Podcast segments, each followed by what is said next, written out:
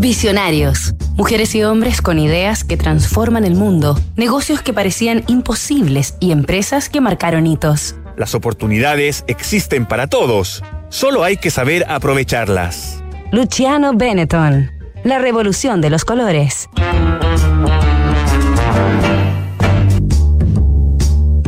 Comenzamos una nueva edición de Visionarios.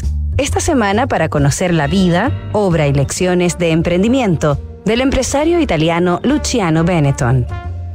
Luciano Benetton nació el 13 de mayo de 1935 en Ponzano, un pueblo de tradición textil en la provincia de Treviso, al noreste de Italia. En su infancia, Luciano soñaba con convertirse algún día en médico o deportista profesional ilusiones que se desvanecieron prematuramente a sus nueve años, cuando en 1945, con Europa devastada tras la Segunda Guerra Mundial, su padre murió de malaria en África, donde se había trasladado pocos meses atrás para poder trabajar como camionero. Así, en cuanto cumplió 14 años, para ayudar a sostener a su familia, ingresó a trabajar como ayudante en un taller de costura.